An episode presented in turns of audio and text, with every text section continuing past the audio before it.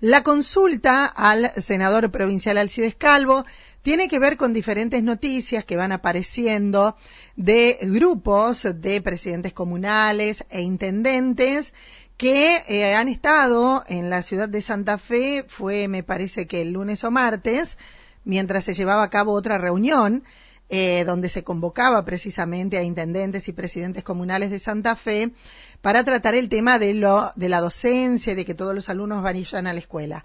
Otros presidentes y otros intendentes fueron a reclamar por eh, la, lo, el dinero que se destina que aparentemente, de acuerdo a lo que dicen ellos, no es igual para todos. La consulta es al senador Alcides Calvo, esta es su opinión. Bueno, buenos días Mónica, buenos días a toda la audiencia, ¿cómo le va? Eh, bueno, realmente en función de, su consulta, de mi opinión respecto de la actitud que está tomando presidentes comunales intendentes de la oposición en cuanto a que se sienten discriminados, que se han, que se han postergado sus acreditaciones de obras menores, de programa Incluir. La verdad que no, no, no, no la comparto, me parece que no es así. Y creo que nosotros, eh, los que estamos desde hace varios años, eh, fuimos testigos de 12 años de discriminación. Aquellos actos donde nos invitaban a participar, pero sabíamos que las comunas y los municipios del justicialismo eh, no iban a recibir, o cuando recibían una resolución de obras menores, la acreditación era a posteriori que, que recibieran los, lo del signo oficialista del Frente Progresista. Entonces, en ese aspecto me parece que hay datos muy concretos, y lo tengo yo.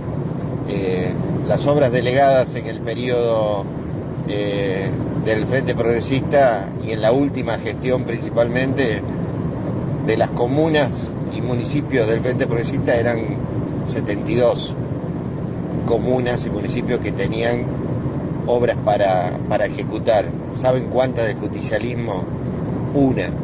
Y ese uno era, era concretamente Garibaldi que habían recibido 10 mil pesos. Entonces, ¿qué me vienen a hablar de discriminación en este momento? ¿no? Eh, estoy convencido que siempre hay diálogo, que han recibido en estos últimos tiempos, como el caso de Solón Pereira, como el caso de Eusebia, como el caso de Angélica, que ha recibido eh, un aporte importante para finalizar el Sanco y que hoy ya prácticamente está finalizado.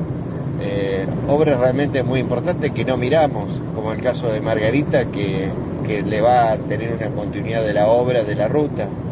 Entonces, en ese aspecto me parece que tenemos que ser muy muy conscientes que la no aprobación del presupuesto genera no solamente detrimento para, para las administraciones públicas, sino para la gente común.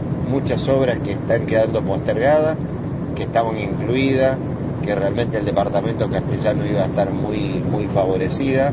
Y está muy favorecida porque hemos sido discriminados durante 12 años en materia de cloaca, en materia de agua, en materia de, obras públicas realmente muy importantes. Así que bueno, esa es nuestra, o mi humilde opinión.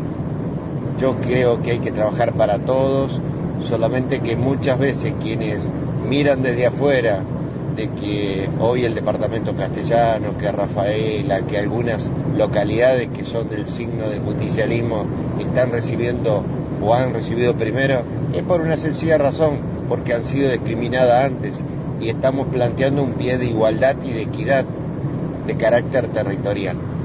Bueno, muchísimas gracias, eh, Mónica. La palabra entonces, la opinión, la opinión eh, del senador Alcides Calvo respecto de esta situación que se ha comentado en todos los medios en los últimos días.